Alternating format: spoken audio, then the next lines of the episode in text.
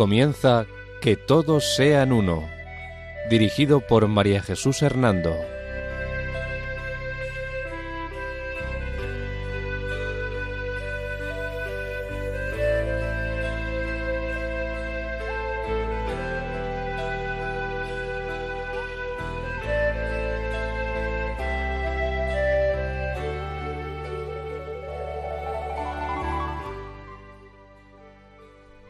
Buenas tardes, queridos oyentes de Radio María.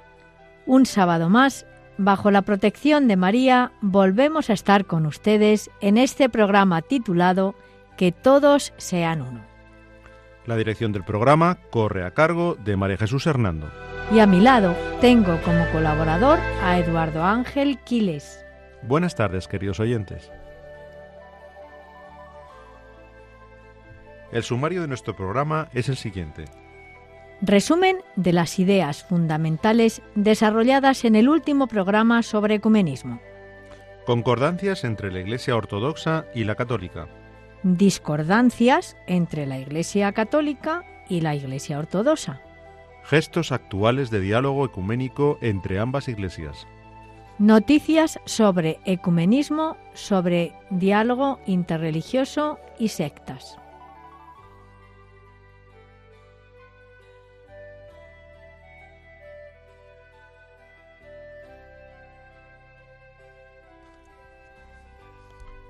Resumen de las ideas fundamentales desarrolladas en el tercer programa sobre el cisma de Oriente. En el siglo IX, en Constantinopla, reinaba el hijo del emperador Basilio, León VI. En este momento comenzaron a complicarse las relaciones entre la Iglesia de Oriente y la de Occidente. La creciente amenaza que suponía para Constantinopla la presión del Islam forzó al imperio de Oriente a replegarse de sus dominios occidentales y Bizancio dejó de ofrecer una eficaz ayuda militar al papado. Por su parte, la sede romana se vio obligada a replantear su política temporal y a buscar en Occidente la protección que ya no podía prestarle el imperio oriental. Así Occidente tuvo de nuevo un imperio cristiano cuyo primer paso fue la coronación imperial de Carlomagno. Más tarde, en el siglo X, tuvo lugar la coronación del rey alemán Otón I, que dio origen al Imperio Romano Germánico Occidental. A partir de ese momento había distinto emperador para Roma y para Constantinopla, pero pese a ello, en Oriente seguía vivo el sentido profundo de unidad cristiana. Poco después, en el año 1054 ocupaba el trono patriarcal de Constantinopla Miguel Cerulario, quien estaba fuertemente implicado en las disputas políticas y sentimientos antilatinos. Pero junto a ello, en el sur de Italia luchaban juntos bizantinos y el papado contra los pueblos normandos. Esta unidad en la lucha obligó al emperador Constantino IX a promover la paz eclesiástica, aunque ésta estaba envenenada por las acusaciones del patriarca Cerulario contra los latinos. Además, debido a esta paz eclesiástica, el emperador tuvo que acoger con agrado a los legados romanos.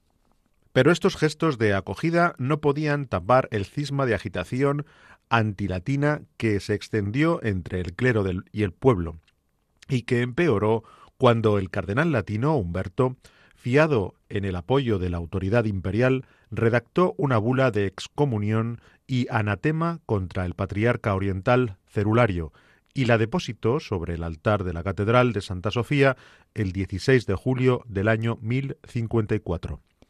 Este hecho hizo que días más tarde el patriarca Celulario reuniera un sínodo para acordar la excomunión de los legales papales, legados papales y de todos sus cómplices de la Iglesia de Oriente. Así, con las excomuniones mutuas entre Oriente y Occidente, dio comienzo el cisma entre ambas iglesias apoyándose en las siguientes razones. La inserción del filioque en el texto del símbolo niceno-constantinopolitano, el rechazo de primado pontificio las acusaciones de carácter litúrgico o disciplinar entre las que destacan el celibato sacerdotal y el uso del panácimo en la Eucaristía.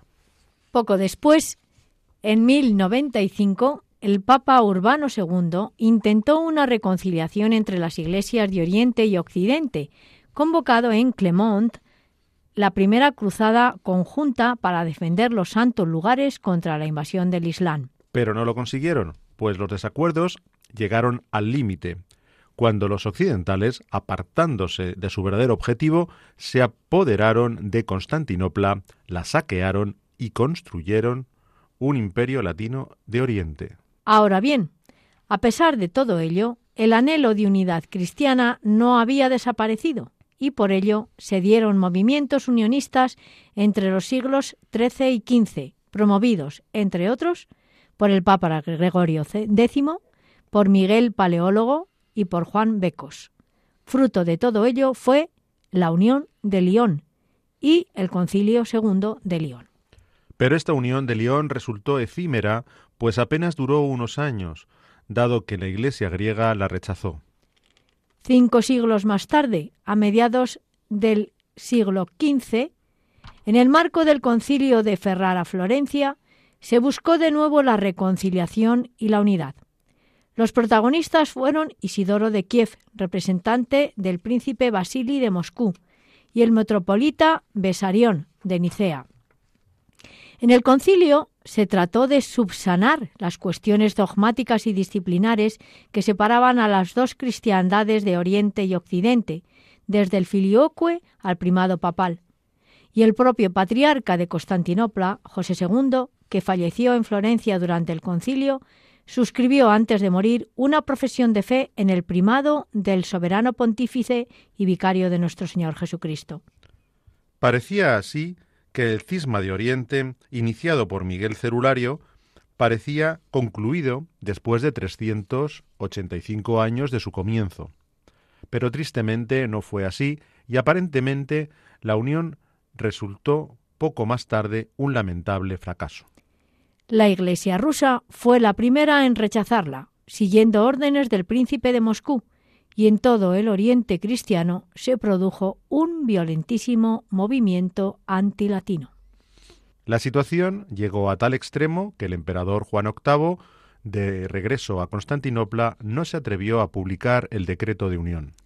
Pese a ello, Constantino XI decidió promulgar el acta de la unión en una solemne ceremonia celebrada en Santa Sofía en 1452 pero la agitación popular lanzó a las masas a las calles de la ciudad al grito de antes el turbante de los turcos que la mitra de los latinos. Y parece que lo presagiaron, pues el eslogan no tardó en hacerse realidad, dado que el 29 de mayo de 1453 los turcos asaltaron Constantinopla.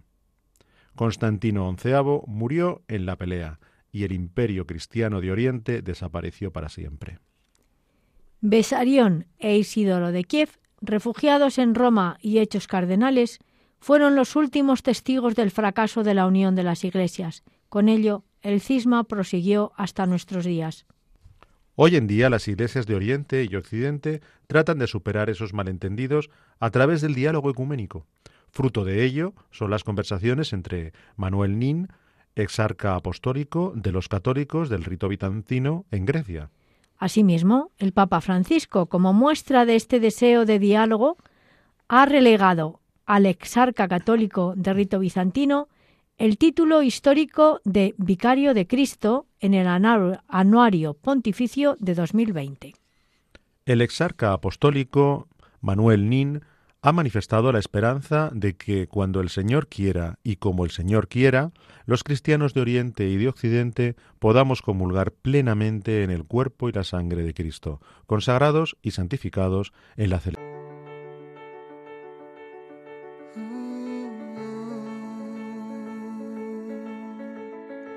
Se encuentra el aire con el aguacero, se tiñe el cielo de azul sincero son los acordes de un verso en te quiero. Es un poema el que vives por dentro. Es como lluvia que alimenta el río, como la fuerza que sostiene el brillo. Es ese brillo que alumbra el camino. En mi camino estarás mi amigo. No encuentro las palabras que expliquen lo que siento. Sin verte sé que estás, es importante, lo comprendo. Tal vez nunca te vea, pero en Dios tú y yo sabemos. Nos une la esperanza, una fe y nuestro credo.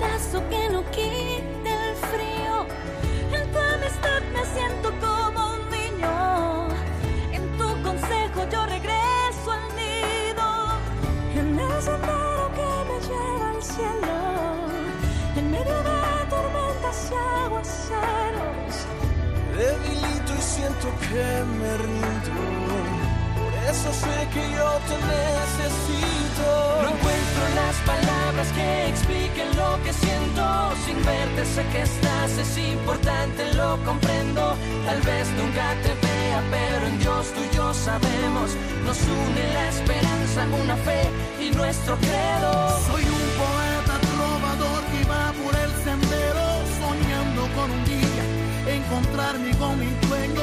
Aunque soy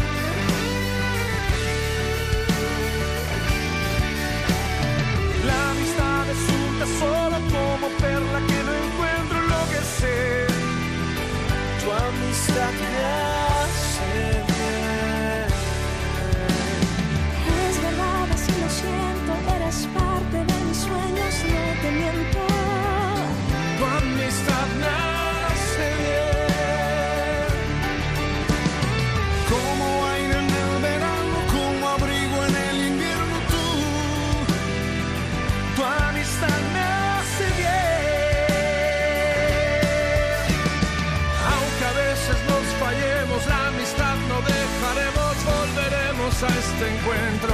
Tu amistad me hace bien. Me hace bien. Tu amistad me hace bien. Les recordamos que pueden escribirnos al correo electrónico que todos sean uno arroba radiomaria.es, todo junto y con letra minúscula. Repetimos, que todos sean uno arroba radiomaria.es.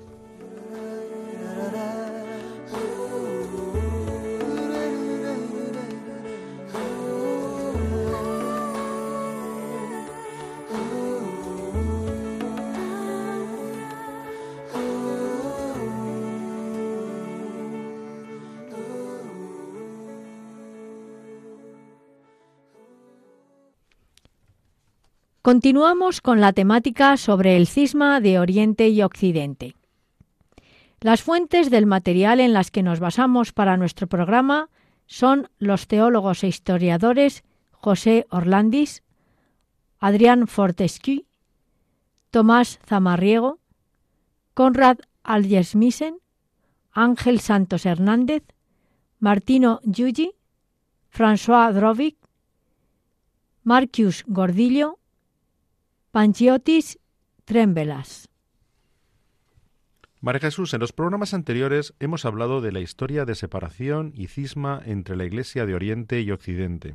Sobre todo ello acabamos de hacer un resumen.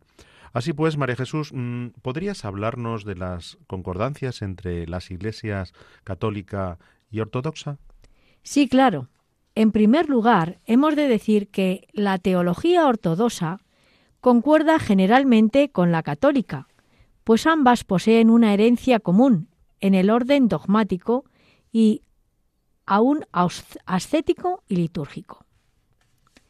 Está también el bautismo con todos los demás sacramentos y por consiguiente sus respectivas gracias sacramentales.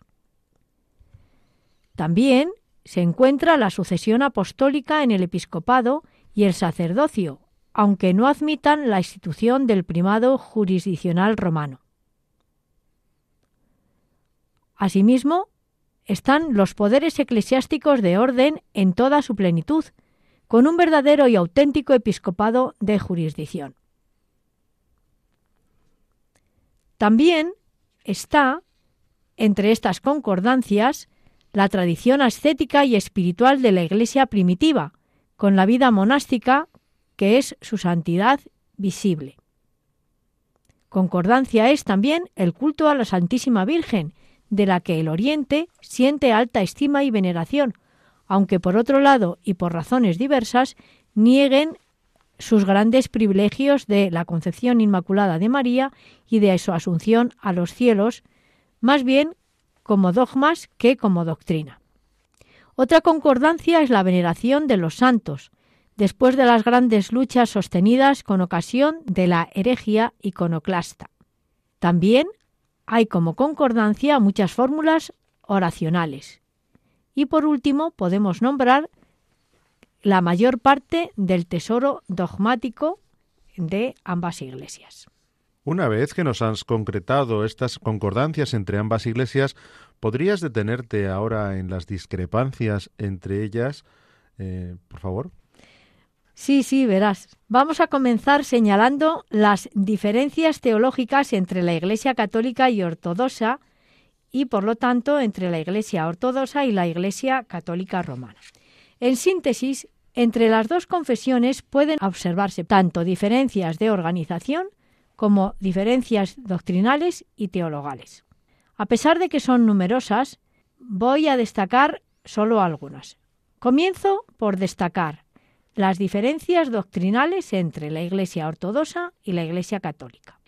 La Iglesia ortodoxa rechaza la adicción del filioque en el símbolo niceno-constantinopolitano, es decir, en el credo, aprobada por la Iglesia católica romana, por lo que no admite la procedencia del Espíritu Santo del Padre y del Hijo, sino únicamente del Padre. Otra diferencia entre la Iglesia ortodoxa y la católica es que la Iglesia ortodoxa sostiene que la Virgen María fue concebida en pecado original como las demás criaturas, pero concibió inmaculada, parió inmaculada y murió inmaculada, mientras que la Iglesia católica, por definición del Papa Pío IX, en el año 1854, proclamó dogma de fe la Inmaculada Concepción, o sea, que María, desde el primer instante de su ser personal, estuvo libre de todo pecado. Otra diferencia doctrinal es que la Iglesia ortodoxa niega la existencia del purgatorio, por considerar insuficientes para aprobarlo las indicaciones bíblicas puestas como una base de la aserción por los católicos romanos. Sin embargo, también los, ortodoxos rezan por las almas de los difuntos, al igual que lo hacemos los católicos. Voy a indicar ahora las diferencias de tipo organizativo. La Iglesia ortodoxa no admite la supremacía universal de derecho del Papa de Roma sobre toda la Iglesia cristiana, porque dice que todos los obispos son iguales y por lo tanto solo reconoce una primacía de honor o lo que hemos oído hablar del primus inter pares, es decir, que el Papa es primus inter pares.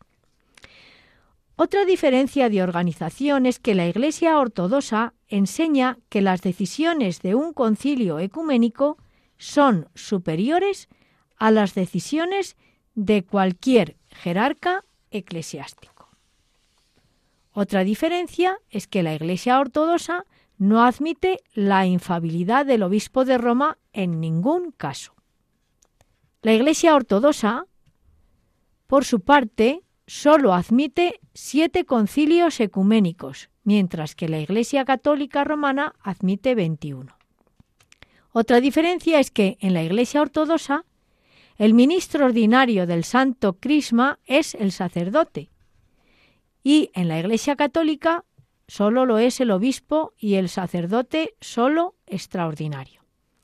Otra diferencia, en la Iglesia ortodoxa se pueden ordenar hombres casados con una mujer de buena reputación, de tal forma que hay diáconos y presbíteros casados, mientras que otros clérigos, tradicionalmente aquellos con votos monacales, deben ser hombres célibes.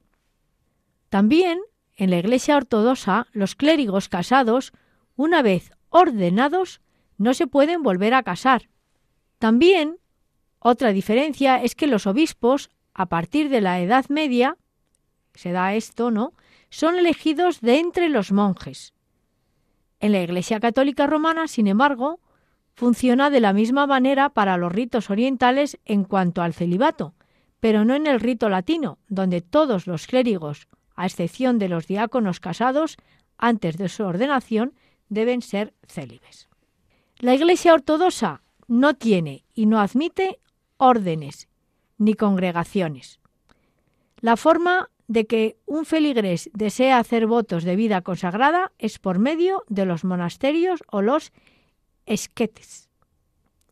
La Iglesia ortodoxa oficialmente tiene lenguas vernáculas como lenguas litúrgicas desde mucho más temprano, desde el siglo IX, mucho antes, por lo tanto, que la Iglesia Católica Romana, que los tiene desde el siglo XX. También otra diferencia es que en el año 867 el Papa Adriano II le otorgó una bula por la que se reconocía el uso del antiguo eslavo en la liturgia, elevándole también al iniciador de ello, San Metodio, a la ordenación episcopal. Bueno, pues todavía tenemos más diferencias. Vamos a señalarlas. Podríamos decir que eh, dentro de una variedad que no la ponemos ni en el ámbito eh, teológico ni en el ámbito de lo que es eh, la organización.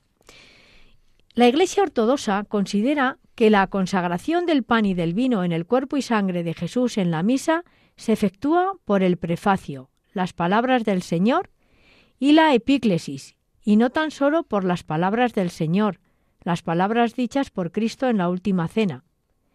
La Iglesia Católica Romana, por su parte, enfatiza en las palabras pronunciadas por el sacerdote en persona de Cristo cabeza, confesando que la transubstanciación ocurre por la virtud de las palabras de Jesús y la acción del Espíritu Santo en la epíclesis. Otra diferencia es que en la Iglesia ortodoxa no se admiten las imágenes tridimensionales para la veneración, como por ejemplo son las estatuas de santos. Solamente admite como imágenes para venerar las imágenes planas o bidimensionales, tales como pinturas o mosaicos, tradicionalmente conocidos y llamados iconos. Las esculturas o bajorrelieves que se encuentran en el interior de los templos ortodoxos son de carácter solo ornamental, pero no son veneradas. Otra diferencia es que la liturgia ortodoxa no utiliza instrumentos musicales, solo la voz humana. Por lo tanto, no se usa el canto gregoriano como si se da en la Iglesia Católica Romana. Aunque en las liturgias ortodoxas se suele rezar por el ejército militar de su propio país, la Iglesia ortodoxa nunca organizó cruzadas. La Iglesia Católica Romana, sin embargo, apoyó en ocasiones la invasión y conquista de tierras cristianas ortodoxas por los denominados cruzados. También los jerarcas de la Iglesia ortodoxa reprobaban la práctica de venta de indulgencias en la antigüedad, mientras que sí se han dado en la Iglesia católica. Pero ahora el movimiento ecuménico trata de restablecer esa unidad, ¿no es cierto? Sí, cierto. De los últimos pasos que se están dando en el movimiento ecuménico con las iglesias ortodoxas eh, o las iglesias de Oriente, es de lo que vamos a hablar ahora. Debemos hacer una serena reflexión sobre esta hora que estamos viviendo.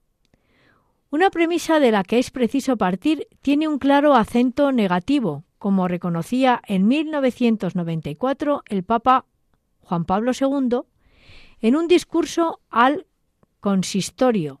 El cisma, decía, todavía perdura. Y el pontífice, ante esta realidad, declaraba, decía así Juan Pablo II, San Juan Pablo II, no podemos presentarnos ante Cristo, Señor de la historia, tan divididos como, por desgracia, nos hemos hallado en el segundo milenio. Pero eso no significa que a lo largo del segundo milenio no se hayan dado avances meritorios en el camino de la unidad cristiana. Por ello, sería injusto, por una visión reduccionista del ecumenismo, que ignora la historia de las mentalidades, menospreciar la dimensión que tuvo a finales del siglo XVI la unión de Brest-Litovsk. Fue un acontecimiento eclesiástico de considerable magnitud, gracias al cual, prese a incontables persecuciones sufridas en el tiempo de los zares y a la política de exterminio llevada a cabo por el régimen comunista de la Unión Soviética, los fieles de la Iglesia grecolatina, los uniaitas, que presentan el 7% de la población actual de Ucrania. Por su parte, las iglesias ortodoxas durante siglos pasados, bajo dominación turca, han mantenido en sus pueblos la vida sacramental, se han compenetrado íntimamente con ellos y se nos presentan como dicho por San Juan Pablo II en la carta pastoral Orientale Lumen, como un ejemplo de inculturación bien realizada.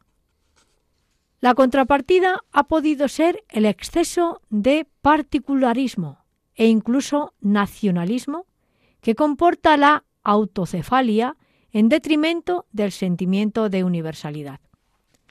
El hecho es que, tras el Concilio Vaticano I, al cual no asistió ningún representante de la ortodoxia, León XIII dio un paso significativo con su encíclica Orientalium Dignitatis en 1894. El cambio de clima se puso de manifiesto en la nutrida representación de observadores de las iglesias de Oriente presentes ya sí en el Concilio Vaticano II. Momentos estelares de este acercamiento han sido el icono del camino iniciado del perdón y el diálogo entre las iglesias cristianas. Este icono lo constituye ese abrazo en Jerusalén en el año 1964. Fue sobre todo un abrazo de perdón y reconciliación entre dos hermanos, Pedro y Andrés, es decir, entre dos iglesias, Roma y Constantinopla, en el fondo entre Oriente y Occidente. En este abrazo, no olvidemos que Pablo VI ciertamente, junto con Atenágoras, que son los que representaban a Pedro y a Andrés, fue el papa de los grandes gestos ecuménicos, este abrazo fraterno era y se daba así la anulación de las excomuniones entre Roma y Constantinopla. Gestos que ponían en evidencia cuanto la Iglesia de Roma quería ser la Iglesia que preside la caridad entre los hermanos. Un gesto altamente simbólico fue el levantamiento por la Iglesia católica y las iglesias ortodoxas orientales de las mutuas excomuniones lanzadas en el año 1054 y que recordarás, Eduardo, hemos hablado de ellas en programas anteriores y ahora lo hemos dicho en el resumen. El levantamiento de estas excomuniones, por lo tanto, tuvo lugar al final del Concilio Vaticano II, el 7 de diciembre del año 1965. Eh, María Jesús, y en la actualidad, a pesar de esta separación, ¿Qué aspectos unen a la Iglesia católica y ortodoxa? San Juan Pablo II nos decía en su carta pastoral Oriental y Lumen en el número 3 que nos une un vínculo muy estrecho. Tenemos en común, decía, casi todo, y ese casi se incluye todavía el primado pedrino.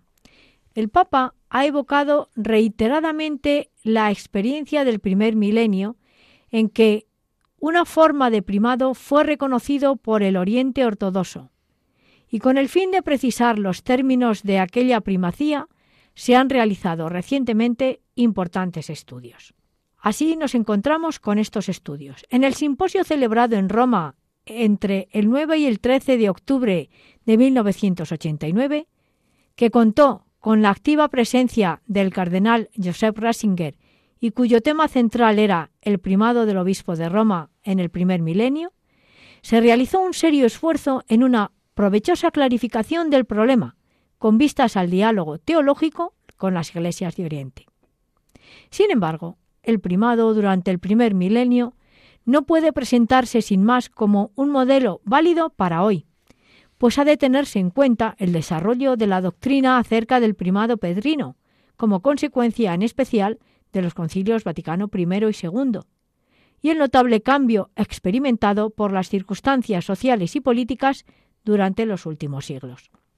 Asimismo, entre los estudios está el documento de la Congregación para la Doctrina de la Fe, fechado en el año 2002 y titulado El primado del sucesor de Pedro en el misterio de la Iglesia. Este expone lúcidamente los términos en que está planteada hoy la cuestión del primado papal. Dice así, la inmutable naturaleza del primado del sucesor de Pedro se ha expresado históricamente a través de modalidades de ejercicio adecuadas a las circunstancias de una iglesia peregrina en un mundo cambiante. Por lo que hace a los contenidos concretos, estos dependerán de las circunstancias del lugar y tiempo, siempre con vistas a la finalidad última del primado, que es la unidad de la Iglesia. La mayor o menor extensión de esos contenidos concretos dependerá en cada época histórica de la necesitas ecclesiae, es decir, de la necesidad de la Iglesia. Ciertamente, el discernimiento de esos contenidos y las modalidades del ejercicio del ministerio petrino habrá de realizarse in ecclesia, es decir, en la Iglesia, con la asistencia del Espíritu Santo, en diálogo entre el romano pontífice y los demás obispos, correspondiendo siempre al Papa como sucesor de Pedro la autoridad y la competencia para decir la última palabra sobre las modalidades de ejercicio del propio ministerio pastoral en la Iglesia Universal. Asimismo, otro de los gestos de estudio y de diálogo entre la Iglesia ortodoxa y la Iglesia católica, el Papa Francisco, con él, se ha llevado a cabo la declaración conjunta con el patriarca Cirilo I.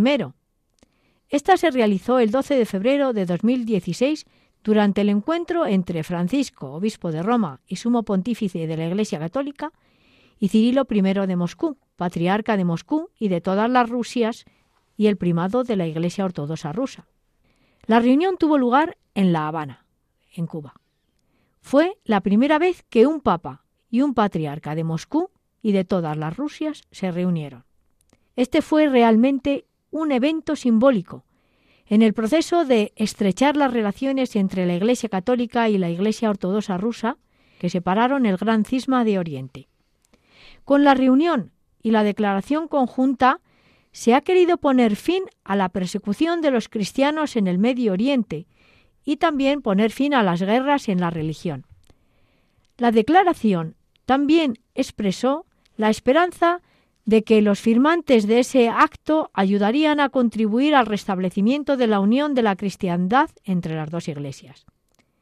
También otros temas tratados fueron mencionados en la declaración que ha sido, entre los problemas que el mundo tiene ¿eh? y que están de acuerdo las dos iglesias, el problema del ateísmo, el secularismo, el consumismo, el problema de los refugiados, la importancia de la familia, la importancia del matrimonio y también en relación al problema del aborto y la eutanasia.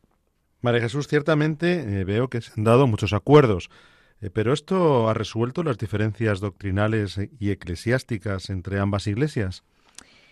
Pues no, aunque se están dando actualmente ciertamente muchas conversaciones, documentos y acuerdos, el documento no resolvió ninguna de las persistentes diferencias doctrinales y eclesiásticas entre las dos iglesias, pero contiene un compromiso en el matrimonio de acuerdo con la declaración de Balamán.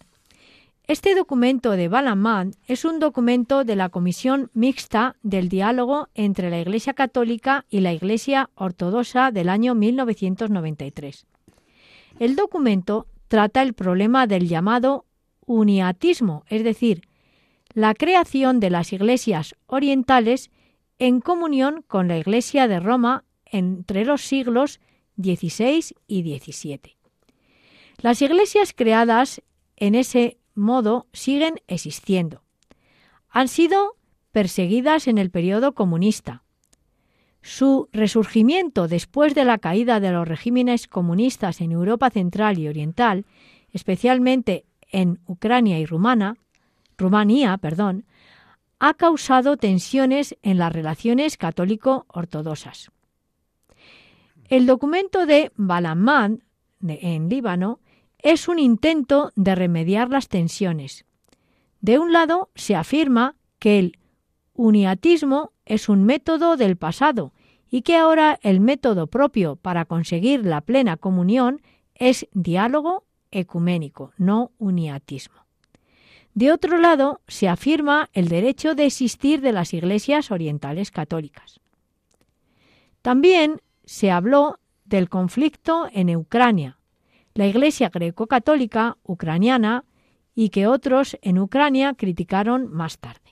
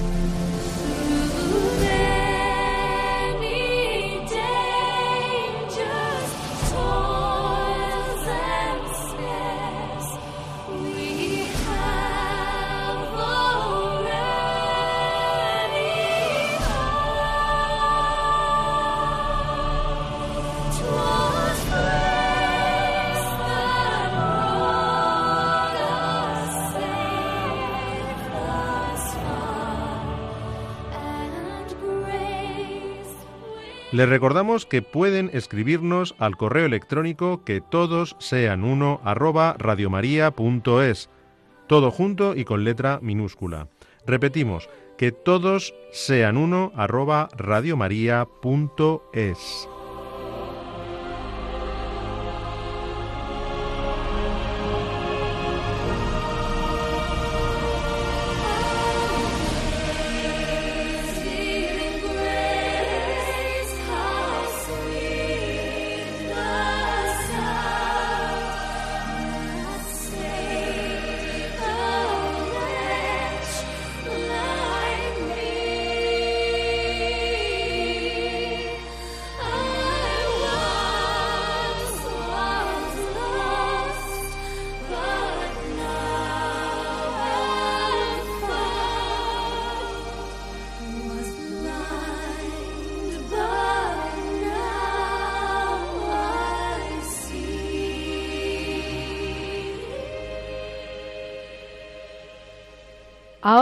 antes de finalizar nuestro programa, vamos a dedicar unos minutos a informar sobre los acontecimientos más recientes relacionados con las noticias sobre sectas y los peligros y problemas en las que éstas envuelven a muchas personas.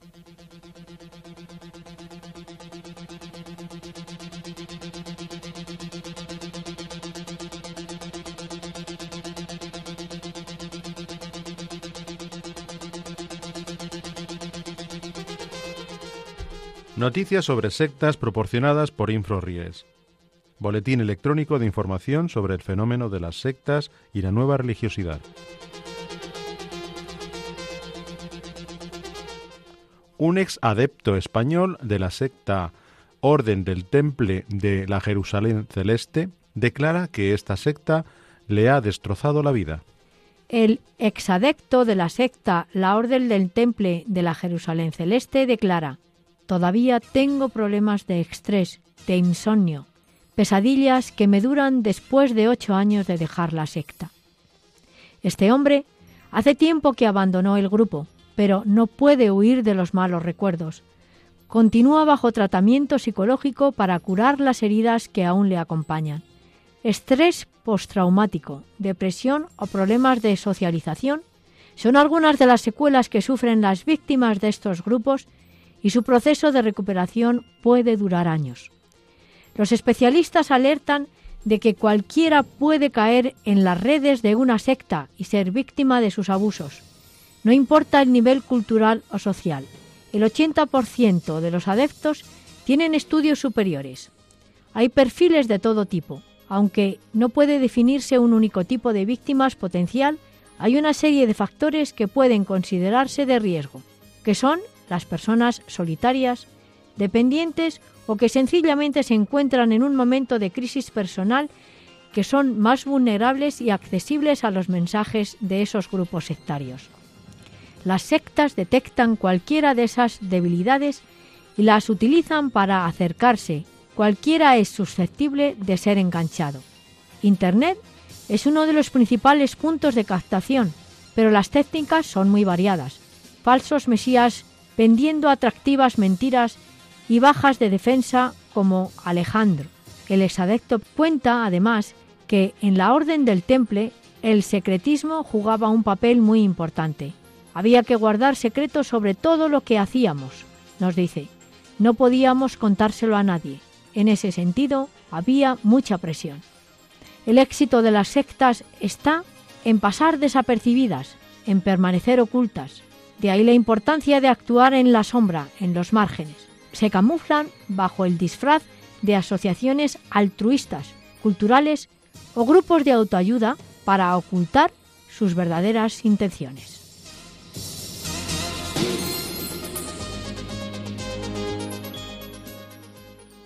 Pueden volver a escuchar el programa en el podcast de nuestra web www.radiomaria.es es. También pueden solicitarlo para recibirlo en casa pidiéndolo al teléfono 91 822 8010. Asimismo, a través de la web www.radiomaria.es barra inclinada pedidos guion medio de guion medio programas o por correo electrónico a la siguiente dirección. Pedidos de programas arroba. Escrito todo junto y con letra minúscula.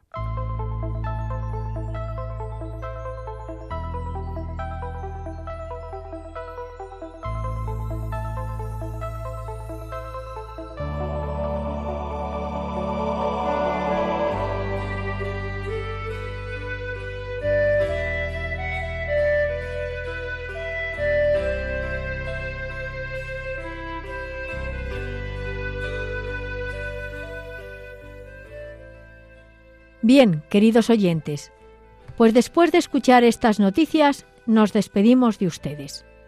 La dirección del programa ha corrido a cargo de María Jesús Hernando. Y a mi lado ha estado como colaborador Eduardo Ángel Quiles. Hasta dentro de 15 días, si Dios quiere. Que María nos guíe en nuestro caminar y en la búsqueda del diálogo ecuménico e interreligioso. Buenas tardes y gracias por escucharnos.